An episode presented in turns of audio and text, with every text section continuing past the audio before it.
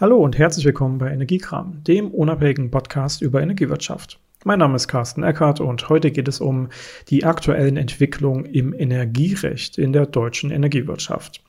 Dabei möchte ich keine Paragraphen wälzen, das passt auch nicht ganz so zu unserem Ansatz, sondern ich möchte darüber sprechen, ja, was sich aktuell eben so tut und wie es sich auf Energieversorger, Netze, aber vor allem auch auf uns als Verbraucher auswirkt. Also in der letzten Folge hatten wir auch schon mal angedeutet, dass ein Wegfall der EEG-Umlage bevorsteht und das für den Juli 22 angekündigt wurde. Mittlerweile hat sich da auch tatsächlich etwas getan. Wenn wir ähm, Gesetzesankündigungen bekommen, ja, dann kommen die typischerweise aus der Bundesregierung, ja, das sogenannte Kabinett, aus äh, Kanzlerin und äh, Ministern ähm, trifft sich, bespricht mit vielleicht noch den Staatssekretären aus den Ministerien bestimmte Themen, lassen die sich zuarbeiten aus den Abteilungen der Ministerien, dann findet man irgendwann einen Konsens und sagt, so, das möchten wir in etwa in dieser Form dann auch gerne beschließen. Dann kann das schon mal an die Presse gegeben werden, um ein bisschen auch Feedback zu bekommen äh, aus der Öffentlichkeit. Und dann äh, geht es in den Bundestag. Und das Parlament im Bundestag, naja, da gibt es dann natürlich eine Mehrheit, die auf der Seite der Regierung steht. Also gehen diese Regierungsgesetze dann typischerweise auch durch. Dabei muss man beachten, dass Gesetze auch mehrere Runden drehen müssen, äh, oder zumindest teilweise drehen müssen durch den Bundestag. Die sogenannte erste Lesung, zweite Lesung, dritte Lesung.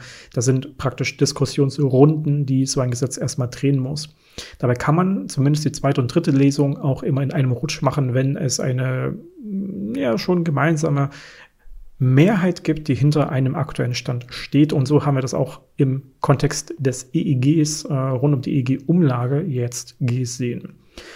In der 30. Sitzung des aktuellen Bundestags, die ähm, fand vom 27. April bis 29. April 2022 statt, hatten wir nämlich mehrere Tagesordnungspunkte, die mit Energiethemen bespickt sind. Äh, vor allem am 28. April, also am zweiten Sitzungstag, das ist dann streng genommen die 31. Sitzung, ne? also ein, eine eine Tagesordnungs- oder eine Tagesordnung, die aus drei Tagen besteht, ist dann eben die 30., 31. und 32. Sitzung des Bundestages. Nur mal so ein paar Hintergrundthemen, wenn ihr äh, weiter recherchieren wollt. Ich verlinke ähm, auf dem Blogbeitrag zu dieser Podcast-Folge nämlich auch mal bundestag.de slash Tagesordnung. Und da könnt ihr mit den, ähm, mit den Pfeilen links und rechts durch diese einzelnen Sitzungen, durch die Tagesordnung durchgehen und dann seht ihr eben, naja, das sind hier die Sitzungen 30 bis 32 zum Beispiel. Und jedenfalls am zweiten Tag, am 28. April, 31. Sitzung, hatten wir dann diverse Themen. Zum Beispiel äh, ungefähr 14.40 Uhr gab es die aktuelle Stunde zu der von der Bundesregierung angekündigten Kehrtwende bei Energiepreisen. Das ist eine aktuelle Stunde, das ist eine Diskussionsrunde, da wird nichts beschlossen, da wird nur diskutiert oder wird eine Meinung gesagt oder von der CDU, CSU aufgerufen, ja, die Opposition kann sowas dann machen und ja, im Großen und Ganzen wurde hier gesagt, ja, wir finden das alles doof, dass es so teuer ist und es soll hier mal ganz schnell was passieren, die Regierung muss mehr dafür machen, so wie halt eine Opposition sich halt aufstellt. Davon abgesehen, dass die CDU, CSU die letzten 16 Jahre regiert hat, ist das halt immer ein bisschen schwierig, ähm, wenn die Opposition hier mit solchen Themen kommt. Also, wie gesagt, aktuelle Stunde, da wurde im Großen und Ganzen nur ein bisschen hin und her gesprochen. Man kann sich das aber durchaus anschauen auf bundestag.de. Da sind die Aufzeichnungen vorhanden und auch ähm, ein Protokoll gibt es, ein, ein wörtliches Protokoll. Das kann da auch immer aufgerufen werden. Wer sich dafür interessiert, kann sich das gerne mal antun. Etwas später, 16.50 Uhr, gab es einen Tagesordnungspunkt Forcierung der Klimaanpassung, wo ein Antrag, auch wieder CDU, CSU, angesprochen wurde zum Schutz von Menschenleben, der Natur und zum Erhalt des Wohlstands, Klimaanpassung forcieren. Ähm, auch da muss man eben sagen, naja gut, so eine Fraktion der CDU, CSU war jetzt 16 Jahre an der Regierung, die hätten natürlich vieles tun können. Ähm, dieser Antrag ist erstmal überwiesen worden an einen ähm, ähm, Ausschuss oder an die Ausschüsse, die sich damit eben äh, beschäftigen müssen. Daher ist da jetzt nicht viel dabei passiert. Aber danach, direkt danach, 17.35 Uhr ungefähr, Tagesordnungspunkt 12. Absenkung der Kostenbelastungen durch die EEG-Umlage. Ah ja, das klingt doch schon mal super spannend. Und dann kann man dort lesen, zweite und dritte Beratung des von den Fraktionen SPD, Bündnis 90 Die Grünen und FDP eingebrachten Entwurfs eines Gesetzes zur Absenkung der Kostenbelastungen durch die EEG-Umlage und zur Weitergabe dieser Absenkungen an die Netzverbraucher. Das ist also der Titel des Gesetzes. Und wie oft ähm, handelt es sich dann dabei um Artikelgesetze. Und solche Artikelgesetze haben dann ähm, zum Beispiel Artikel 1 und der ändert dann ein bestimmtes Gesetz, in diesem Fall das EEG. Und ein Artikel 2 ändert dann ein nächstes Gesetz oder eine Verordnung, in diesem Fall das Energiewirtschaftsgesetz, das NWG. Und man kann schon mal äh, spoilern, äh, dass hier natürlich dieser, äh, dieser Entwurf, dieses Gesetz, was von den Regierungsfraktionen eingebracht wird, natürlich auch angenommen wurde. Ähm, zweite und dritte Beratung heißt in diesem Fall, dass also einmal abgestimmt wurde, ja, wollen wir das so machen? Ja, dann war das die zweite Beratung. Und dann direkt nochmal abgestimmt wurde, wollen wir das wirklich so machen? Ja, dann war es die dritte Beratung. Okay. So wird es eben gemacht, wenn es bereits eine absolute, klare, deutliche Mehrheit gibt, die diesen ähm, aktuellen Diskussionsstand auch annehmen würde. Das Spannende ist hier, dass sowohl die drei Regierungsfraktionen als auch die Linke als auch die CDU-CSU-Fraktion diese Absenkung der Kostenbelastungen durch die EG-Umlage beschlossen haben. Nur die AfD hat sich dagegen ausgesprochen. Übrigens, die AfD hat auch einen Alternativantrag. Wer mich ein bisschen ranten sehen und hören will, soll mal auf unserem YouTube-Kanal äh, zu diesem Thema vorbeischauen. Da habe ich unter anderem diesen AfD-Antrag, den Parallel- oder Gegenantrag äh, auch kurz äh, auseinandergenommen und darauf hingewiesen, dass die AfD sich irgendwie in einem ja, gefühlt Hollywood-Thriller bewegt und äh, gleich eine große Weltverschwörung aufgedeckt wird. Und die sollten sich vielleicht mal wieder in Richtung der Realität bewegen. Ähm, was die dort beantragt haben, ist im Großen und Ganzen die Gesamtabschaffung des gesamten EEGs. Und das haben wir zum Glück nicht gemacht. Was stattdessen passiert ist, ist eben die Absenkung der EEG-Umlage. Was bedeutet das jetzt? Ähm, wir werden zum 1. Juli 2022 die EEG-Umlage, die für dieses Jahr bei 3,7 Cent lag, auf 0 Cent absenken. Das heißt, alle Stromverbräuche vom 1. Januar bis zum 30. Juni haben dann immer noch diese EEG-Umlage pro Kilowattstunde. Und alle Stromverbräuche ab dem 1. Juli haben dann 0 Cent extra Umlage pro Kilowattstunde. Heißt jetzt nicht, spart euch den Stromverbrauch bis Juli und fängt dann so richtig an, sondern heißt halt vor allem, wir werden ab Juli einen günstigeren Strompreis haben in der Branche. Überall. Also das ist der Strompreis in Richtung des Endkunden. Das hat nichts mit dem Einkauf zu tun, sondern es ist ja so, dass wir die EEG-Umlage verwendet haben, um das sogenannte EEG-Konto aufzufüllen. Das haben wir in anderen Folgen auch schon mal besprochen. Auch dazu im Zweifel gerne auf unseren YouTube-Kanal gehen. Das EEG-Konto ist dann praktisch ja das Geldkonto, wo die Förderungen ausgezahlt werden für die Anlagenbetreiber. Und äh, das wird befüllt durch die EEG-Umlage. Das ist so der Haupteinnahmepunkt. Ansonsten sind es vor allem Vermarktungseinnahmen, wenn das ähm, Börsenstrompreisverhältnis gut ist, dann gibt es auch Einnahmen aus der Vermarktung. Ansonsten ist es die Umlage als Einzahlungsmöglichkeit. Dann haben wir uns schon mal damit beschäftigt, dass äh, vor über einem Jahr eine weitere Einnahmequelle aus Steuergeldern geschaffen wurde. Das also praktisch hier aus äh, Steuermehreinnahmen oder überhaupt aus dem Steuersäckel heraus in das EEG-Konto direkt eingezahlt wurde und damit weniger Einnahmen aus der EEG-Umlage natürlich nötig waren. Deswegen gab es ja auch die Absenkung von letztem Jahr 6,7 Cent auf dieses Jahr 3,7 Cent EEG-Umlagenhöhe. Jetzt wurde praktisch beschlossen, EEG-Umlage auf 0 Cent runterzudrücken, indem wir diese eigentlich geplanten Einnahmen für das EEG-Konto ausschließlich aus Steuergeldern in Zukunft liefern. Dafür wird der sogenannte Energie- und Klimafonds verwendet. Der wird dann auch in einer der nächsten Bundestagssitzungen genauer definiert. Und dort werden jetzt vor allem 6,6 Milliarden Euro genommen und dann in das EEG-Konto eingezahlt. Und ja, dann muss man eben sehen, wie sich jedes Jahr das so verhält, äh, was noch eingezahlt werden muss. Weil aktuell ist das EEG-Konto sehr voll. Das hängt auch wieder mit den hohen Strompreisen zusammen, die wir äh, in der letzten Folge ja auch besprochen haben. Da gibt es als Ergebnis eben immer wieder den Umstand, ähm, dass wenn hohe Strompreise insgesamt gelten, natürlich auch hohe Strompreise für EEG-Anlagen ähm, oder für EEG-Strom bezahlt wird. Damit gibt es sehr, sehr gute ähm, ja, wirklich marktliche Vergütung, deswegen weniger Subventionierung aus dem EG-Konto, also mehr Geld, was auf dem EG-Konto verbleibt. Deswegen ist es gerade sehr, sehr gut bestückt, es sind mehrere Milliarden Euro da drauf. Und dementsprechend brauchen wir nicht so viel aus dem Steuersäckel, das ist ganz klar.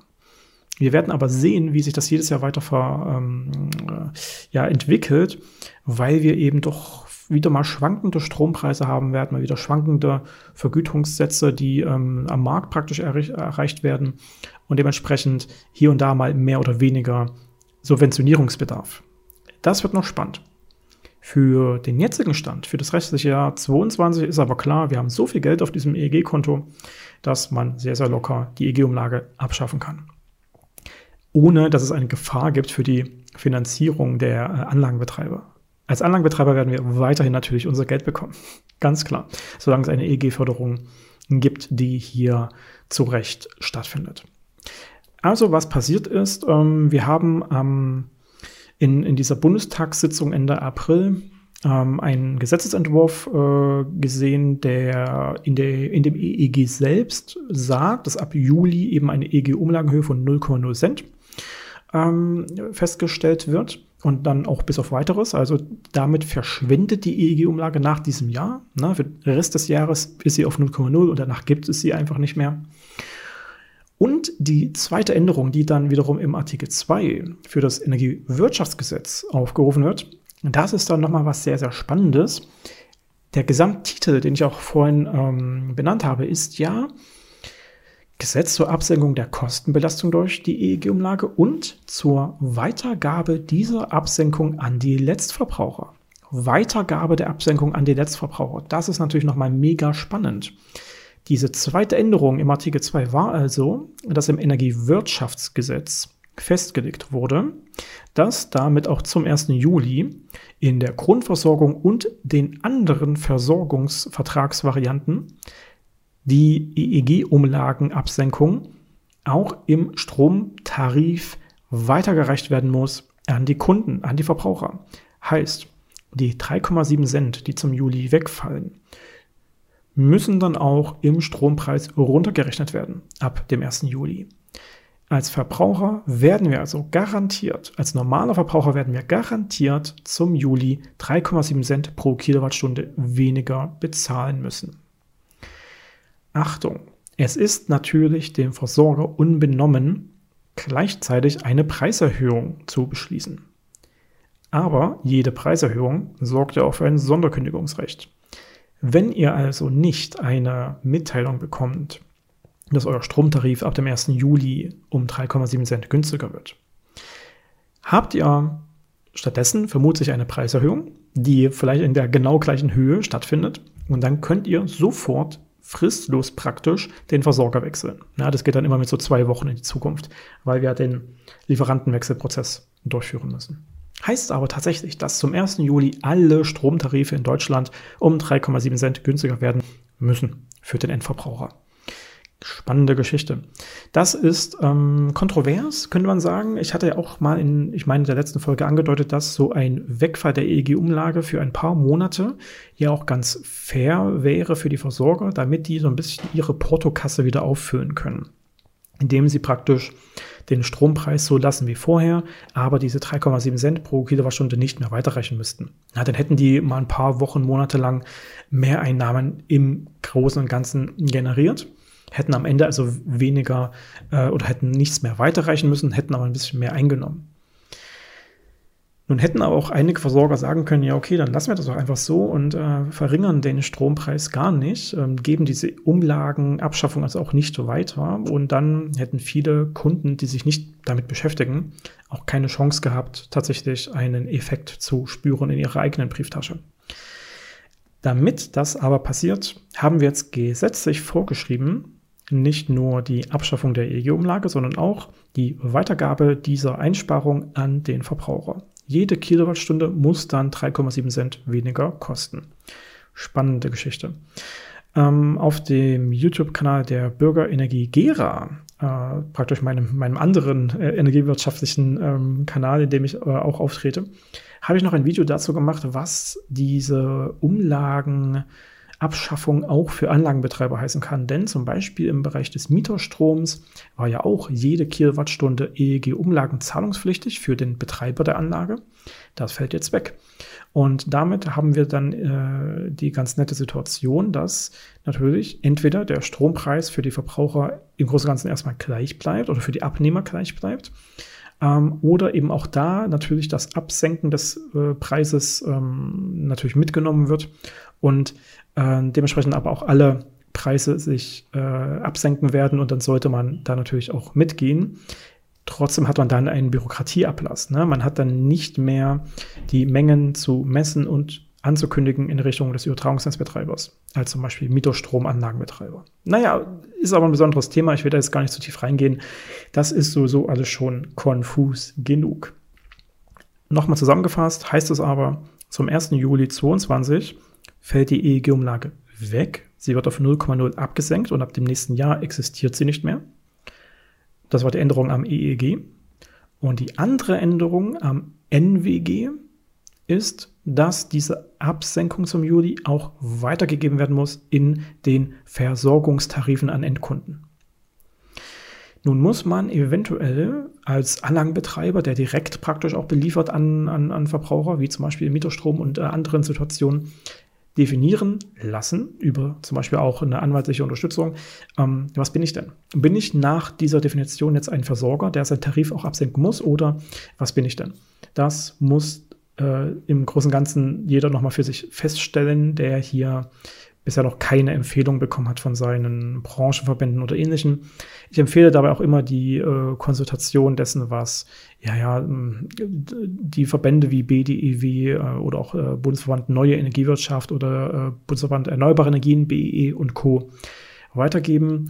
Äh, macht euch da mal schlau, hört mal rein, was die Interpretationen sind für eure Anlagensituation und wenn ihr immer noch nicht euch so sicher seid, dann holt euch einen Anwalt, der sich mit Energierecht auskennt und der diese Änderungen im Energiewirtschaftsgesetz zur Weitergabe der Strompreiseinsparungen äh, für euch nochmal interpretieren würde. Ob ihr eine der Versorgerarten seid, die hier im NWG benannt worden sind. Das sind nun also die Änderungen, die in diesem Tagesordnungspunkt 12 des Bundestages beschlossen worden sind. Ähm, EEG-Anpassung und NWG-Anpassung rund um die Umlagenbefreiung und das Weitergeben der Einsparungen. Danach gab es diverse andere Themenpunkte, bis dann auch nochmal ein ähm, Antrag aufgerufen wurde, CO2-Bepreisung in Mietnebenkosten nicht den Mieterinnen und Mietern aufbürden. Das kam von der Fraktion Die Linke. Ähm, dieser Beitrag, dieser Antrag ist auch hier überwiesen worden an die Ausschüsse, ist also noch nicht weiter ähm, beschlossen wurde oder ähnliches. Das Dilemma an den Anträgen von ähm, den Oppositionsfraktionen ist ja immer, naja, die haben keine Mehrheit. Also es ist nicht so wahrscheinlich, dass solche Anträge irgendwann mal positiv beschlossen werden, ähm, solange diese Parteien nicht in der Regierung sind oder nicht die Mehrheit im Bundestag haben. Aber gehen wir mal weiter. Es gab dann am dritten Tag, dem 29. April, in der 32. Sitzung gegen 11.50 Uhr den Punkt Änderung des Energiesicherungsgesetzes 1975. Das Energiesicherungsgesetz aus Mitte der 70er Jahre ähm, ist im Großen und Ganzen dafür gedacht, bei äh, Notständen, also vor allem Ressourcenknappheit, und wir hatten in den 70er Jahren ja zum Beispiel auch äh, mit fossilen äh, Ölressourcen ernsthafte Versorgungsprobleme. Ähm, man erinnert sich vielleicht mindestens an Berichte über den autofreien Sonntag, ne? also wo äh, man praktisch mit mit dem Fahrrad über die Autobahn fahren konnte, weil zum einen ähm, die, das Vertrecken praktisch von Metropolregionen durch ähm, ja, die Auspüffe und zum anderen aber auch die Knappheit äh, des Benzins, oder äh, was ja durch Öl schlussendlich in Raffinerien äh, gewonnen wird, ähm, eben dafür sorgte, dass man sagte, wir müssen mal ein bisschen einsparen. Und äh, damit man als Bundesrepublik dann auch noch gewisse Eingriffsmöglichkeiten hat in die Energieunternehmen, haben wir eben auch dieses Energiesicherungsgesetz. Dieses soll nun angepasst werden. Ne? Es war noch auf dem Stand von 1975. Es soll jetzt angepasst werden auf die aktuelle Situation, wo es ja auch um Gasversorgung vor allem geht. Gasimporte aus Russland, die natürlich nicht mehr opportun sind und die wir auch nicht mehr wollen. Und zum anderen auch ähm, natürlich hm, Importeinschränkungen rund um Kohle und, und ähm, natürlich auch Öl im Weiteren. Auch wenn man eine Zeit lang zum Beispiel Flüssiggas aus äh, Amerika und aus äh, dem arabischen Raum holen wird und natürlich auch Wasserstoffimporte im Weiteren interessant sein werden. Wir werden zumindest die klassischen großen fossilen Importe rund um Erdgas über die Pipelines aus Russland nicht mehr haben wollen. Und um das nun weiter zu strukturieren und um auch der Bundesregierung oder deren ausführenden Behörden, wie zum Beispiel der Bundesnetzagentur, weitreichende Fähigkeiten zu geben, soll das Energiesicherungsgesetz ein bisschen geupdatet werden. Ähm, jetzt war in dieser Bundestagssitzung Ende April nur die erste Beratung dieses Gesetzesentwurfs. Erste Beratung heißt natürlich erstmal, naja, das muss noch weiter besprochen werden. Und dementsprechend ist dort die Überweisung an die Ausschüsse auch beschlossen worden. Wir haben also im Energiesicherungsgesetz noch keine Änderung. Hier wurde erstmal an die Ausschüsse überwiesen. Ausschüsse heißt in diesem Fall, naja, wir haben vor allem einen Energie- und Klimaausschuss, der sich damit weiter ähm, beschäftigen wird, ob diese Lösungen gerade in Ordnung sind. Na, am Ende geht es ja darum, ähm, beispielsweise Gaspreise aus der Regierung heraus ähm, festlegen zu können. Also dem Versorger sagen zu können, was ist ein Höchstpreis, der hier aufgerufen werden dürfte, zum Beispiel. Es geht auch im Weiteren darum, ähm, neue Infrastrukturen und die bisher nicht so stark reguliert worden sind, wie ähm, die Import-Terminals für Flüssiggas und Co. Ähm, sehr schnell aufzubauen, eventuell ja auch erstmal schwimmende Varianten zu holen, etc. etc. Also viele Infrastrukturtätigkeiten, die jetzt erstmal geregelt werden müssen und im Zweifel nicht nur durch den freien Markt, sondern in diesem Fall mal durch klare Vorgaben der Regierung oder der ausführenden Behörden. Im Großen und Ganzen kann man hier mal vielleicht zitieren aus ähm, der Gesetzesbegründung. Der Nutzen dieses Gesetzes liegt in der Sicherstellung einer schnellen und umfassenden Handlungsfähigkeit des Staates zur Vermeidung und bei der Bewältigung des Krisenfalls, damit die Energieversorgungssicherheit im Krisenfall gewahrt oder schnellstmöglich wiederhergestellt wird.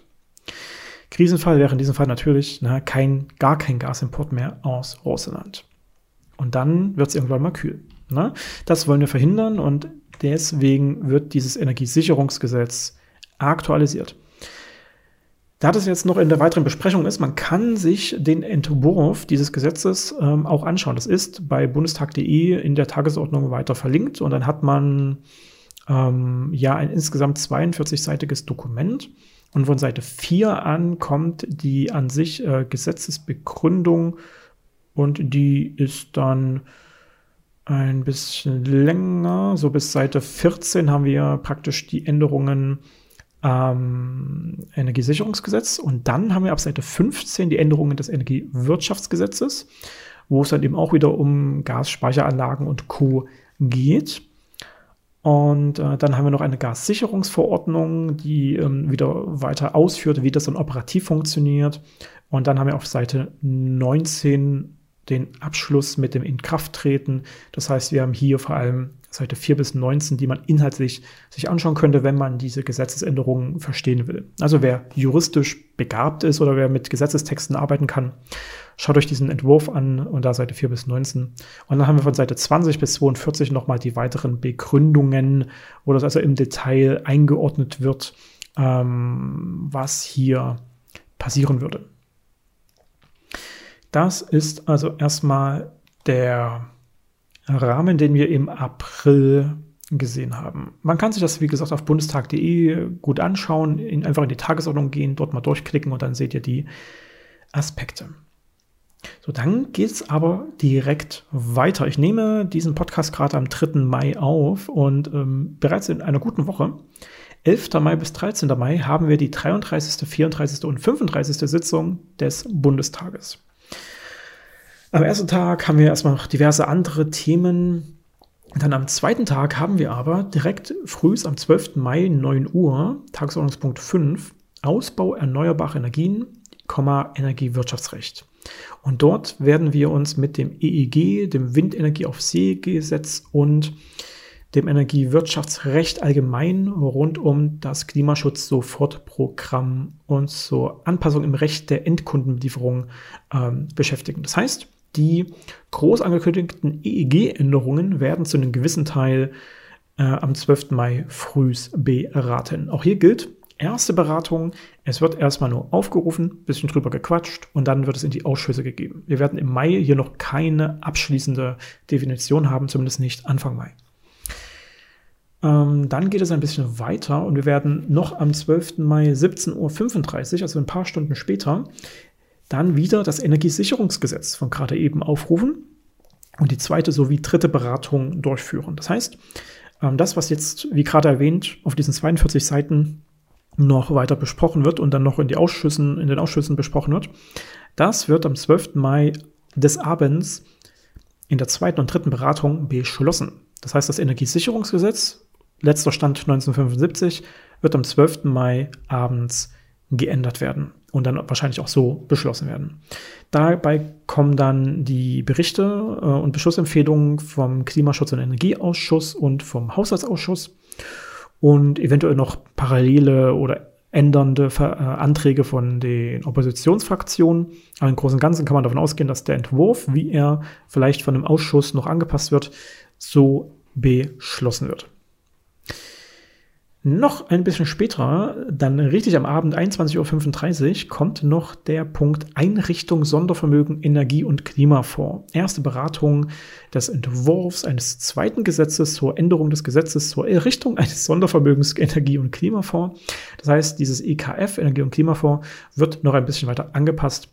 Hier gibt es jeweils ähm, Artikel, Unterartikel, die kann man sich durchaus anschauen und dort ähm, mal reinlesen in so die ersten Ankündigungen zu diesen Punkten. Ne? Also auch da immer den Tagesordnungspunkt einfach aufrufen. Ne? Also praktisch in, da muss man draufklicken, dann, dann öffnet sich das so ein bisschen und dann ist unten ein Button zum Artikel. Und da finden sich die ersten Ankündigungen. Und sobald die öffentlich sind, finden sich dort auch die Drucksachen mit den Gesetzesentwürfen. Und dann wird es auch nochmal interessant. Am äh, dritten Sitzungstag, am 13. Mai, werden wir um 14.40 Uhr ähm, den Punkt Energiesteuersenkungsgesetz sehen. Erste Beratung des von den Regierungsfraktionen eingebrachten Entwurfs eines Gesetzes zur Änderung des Energiesteuerrechts zur temporären Absenkung der Energiesteuer für Kraftstoffe. Auch das haben wir ja schon gehört. Die Steuern für, ja, fürs Tanken schlussendlich sollen äh, zumindest für eine Zeit abgesenkt werden. Auch das wird hier noch Mitte Mai besprochen. Und das ist nun erstmal der aktuelle Stand, den ich Anfang Mai so widerspiegeln kann. Wir haben Ende April Anpassungen gehabt im EEG und im NWG rund um die EEG-Umlage und die, das Weitergeben der Einsparungen. Und wir haben ein erstes Diskutieren über dieses Energiesicherungsgesetz gehabt. Dieses wird dann in der nächsten Sitzung Mitte Mai wahrscheinlich beschlossen werden. Damit haben wir für den Krisenfall bestimmte Fähigkeiten der Regierung bzw. den Behörden übergeben, um die Versorgungssicherheit aufrechtzuerhalten. Und vielleicht auch um Preise zu deckeln, was ganz fair wäre in der heutigen Zeit. Wir haben zum Weiteren dann Mitte Mai weitere Besprechungen rund um das EEG und den Ausbau des EEGs ähm, und ähm, damit auch dann die wichtigen Schritte, was die weitere Beschleunigung der Energiewende angeht. Und wir haben auch noch den Punkt rund um, wie gesagt, die Steuern fürs Tanken. Insgesamt ist das ganz interessant. Wir haben aktuell also eine Phase, in der man doch einige Veränderungen sehen kann, einige Schritte nach vorne sehen kann, nachdem wir 16 Jahre lang unter einer schwarz-roten oder schwarz-gelben Bundesregierung, naja, vor allem die Geschwindigkeit äh, abgesenkt haben im, im, Ausbau der erneuerbaren Energien und äh, in der Energiewende an sich. Mit, mit jeder Regierungsphase wurde es schlechter und schlechter und schlechter. Und jetzt sind wir dort angekommen, wo man mit ein bisschen Hoffnung wieder in ja, die Nachhaltigkeit, den Klimaschutz, den Umweltschutz und die Energiewende an sich blicken kann. In dem Kontext ist dann auch wichtig, das habe ich gerade in der Aufzählung noch äh, vermissen lassen, die weitere Änderung des Energie- und Klimafonds, wo also dann vor allem auch einfach Staatsgeld, Steuergeld klar für diese Klimaschutzmaßnahmen für die Energiewende bereitgestellt werden. Auch das ist einfach mal wichtig als Grundlage dafür, dass alles weitere funktionieren kann. Irgendwoher muss das Geld ja noch kommen. Naja. Und das ist das Schöne, dass man in einem Land wie Deutschland ähm, sich nicht über zu wenig Geld im Staat selbst äh, beschweren kann. Deswegen wäre es aber auch nur gut und richtig, jetzt ein bisschen Erleichterungen an die Verbraucher weiterzugeben, weil genau da ist es jetzt mal wirklich notwendig. Die Strompreise sind ja weiterhin doch recht hoch. Ich hatte ja mal prognostiziert in vorigen Podcast-Folgen, dass äh, die Preise sich jetzt äh, in dieser Frühlingsphase wieder verringern werden. Da war der Ukraine-Krieg aber auch noch nicht absehbar.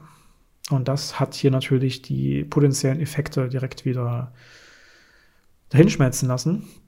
Davon abgesehen, dass es eine ja, groteske Situation ist, ähm, Krieg auf europäischem Boden ähm, zu, zu sehen und schreckliche Bilder auch zu sehen aus, aus, aus der Ukraine. Und diesen äh, Angriffskrieg von, von Russland natürlich in jeder Form äh, verurteilen zu wollen, das sorgt halt auch auf vielen Ebenen für Unsicherheit. Und Unsicherheit ist auch immer ein Punkt, in dem dann Preisstabilität an Börsen nicht kommen kann. Je mehr Unsicherheit, desto schwieriger ist es, hier wieder eine, eine Gleichmäßigkeit erstmal herbeiführen zu können. Weil, streng genommen, und da hat man ein bisschen Glück, wenn man äh, den richtigen Versorger sich vorher mal gesucht hat. Streng genommen muss nicht für jeden der Strompreis und äh, so weiter sich erhöht haben, weil je mehr erneuerbare Energien im Portfolio, desto günstiger kann man auch in der heutigen Zeit versorgen. Ähm, und desto weniger muss man aus ja, spontanen Zukäufen mit entsprechend teuren Preisen ausgleichen. Das ist erstmal wichtig für das Verständnis, ähm, ob man nicht vielleicht jetzt auch mal zu echten erneuerbaren Energienversorgern gehen möchte, die einem noch halbwegs faire Preise anbieten. Die können das auch langfristig tun, weil im Zweifel ja, so, ein, so ein echtes, mindestens zu 90, 95 Prozent mit eigenen erneuerbaren Energien befülltes Portfolio, das ist halt garantiert günstig.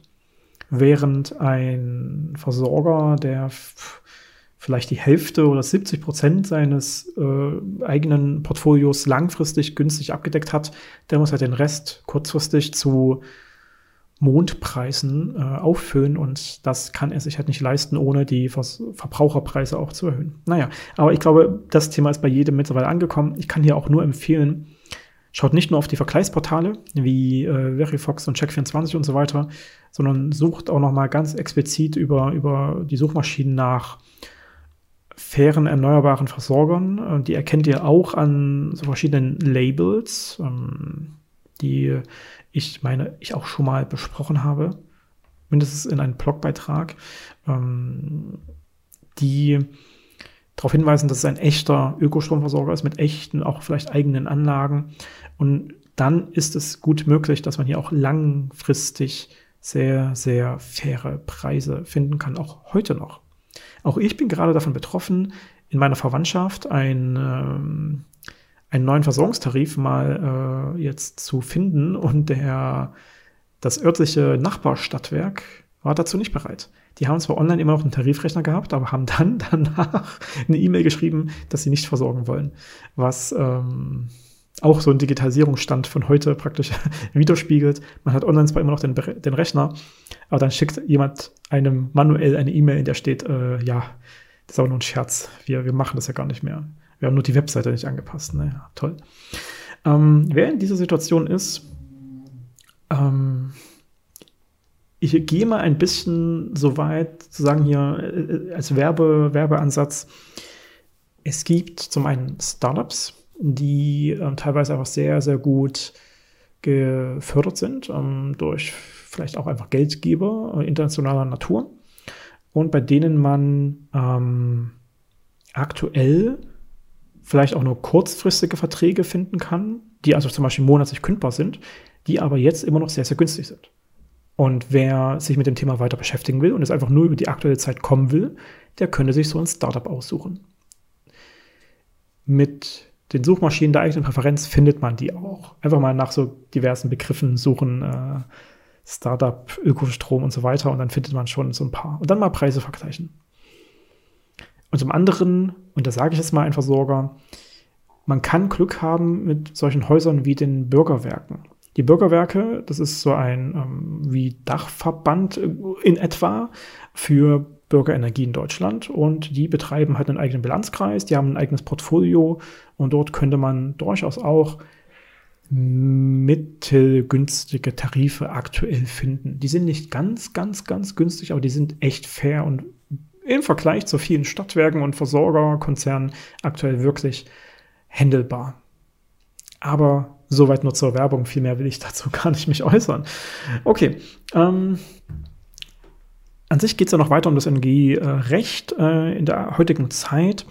Ähm, ich habe jetzt mal aufgerufen, was Ende April und Mitte Mai im Bundestag ist. Das sind jetzt erstmal die greifbarsten Entwicklungen. Sobald wir wissen, was genau Mitte Mai im Bundestag rund um das EEG besprochen ist, werden wir sehen, was fehlt praktisch noch und was wird dann auch innerhalb der nächsten einzelnen sogenannten Pakete äh, besprochen werden. Ne? Das aktuelle ist ja das Osterpaket, dann wird es das Sommerpaket, das Herbstpaket geben, rund um Energiewende vorantreiben. Ähm, und der Minister Habeck hat ja mal in einer Pressekonferenz ein, ein 500-seitiges Pamphlet in die Kamera gehalten, was die aktuellen Änderungen so angeht. Und das ist auch noch nicht zu Ende gedacht. Da kommt ja noch ein bisschen mehr. Von daher, das wird spannend bleiben. Wir werden darüber auf unserem YouTube-Kanal Energiewirtschaft einfach hier und da sprechen und sicherlich auch in dieser Podcast-Form. Dementsprechend bleibt dran. Ähm, geht gerne auf unseren YouTube-Kanal. Wie gesagt, äh, abonniert dort einfach. Das ist ja kostenfrei. Das ist freier Content. Da haben wir mittlerweile über 260 Erklärvideos rund um die Energiewirtschaft. Und äh, wer tiefer reingehen will oder wer das auch beruflich äh, weitermachen möchte, wir haben auf unserer eigenen Lernplattform n1.de ähm, ja, vom E-Book über den Videokurs, ähm, alles bis hin zu Tickets zu äh, Online-Seminaren, die wir veranstalten. Da ist auch das EEG mit dabei, EEG 2023, ähm, wo wir teilweise in zwei Stunden Sessions und teilweise auch einen Tag lang über Themen der Energiewirtschaft sprechen. Und da könnt ihr bei meinem Unternehmen, bei mir, euch auch eine Schulung einkaufen. Davon unbenommen natürlich, wenn ihr ein Energieversorger seid oder ein Startup oder was auch immer, ihr könnt mich auch direkt einkaufen als Dozent. Es muss nur halt in den Kalender passen. Okay, so weit auch zur Werbung. Ähm, wenn ihr Fragen habt, Anmerkungen und ähnliches, der Blogbeitrag zu diesem Podcast ist wie immer auf energiewirtschafteinfach.de. Dann oben im Menü auf Podcast gehen und da findet ihr die Folge. Das dürfte aber auch bei Spotify und Co. irgendwo in der Beschreibung verlinkt sein. Hoffentlich. Wenn nicht, energiewirtschafteinfach.de. Mindestens wenn ihr es googelt, findet ihr uns schon. Okay. So weit dazu. Alles klar.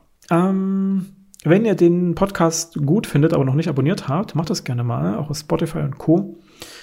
Äh, wir sind, soweit ich das vergleichen kann, schon einer der erfolgreicheren, größeren Podcasts so überhaupt. Unser YouTube-Kanal ist ja mit über 5000 Abonnenten auch in der Energiewirtschaft, der wahrscheinlich aktuell eindrucksstärkste, ähm, wenn man das mal so sagen kann. Ich habe mehr Abonnenten als die meisten Versorger, Stadtwerke und Co.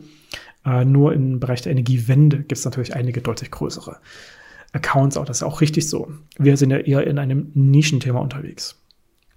Wenn ihr ähm, ein Bewertungsfeld seht, das gibt es ja mittlerweile auch bei Spotify, gerne mal den Podcast auch bewerten, gerne auch gut bewerten.